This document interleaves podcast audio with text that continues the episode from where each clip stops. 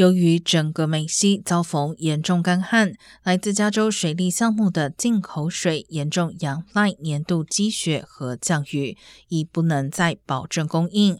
而洛杉矶市直接取用的科罗拉多河水正在迅速枯竭，其最大水库米德湖已近危险水位。洛杉矶市过去十年大量投资，包括扩大捕获、储存和循环用水等重大项目，但大部分工作尚未完成。大多数专家都同意，回收、收集和处理废水再利用是洛市实现水独立的最重要步骤之一。目前，再生水仅占全市饮用水的百分之二左右。官员们希望数字能提升至百分之三十五以上。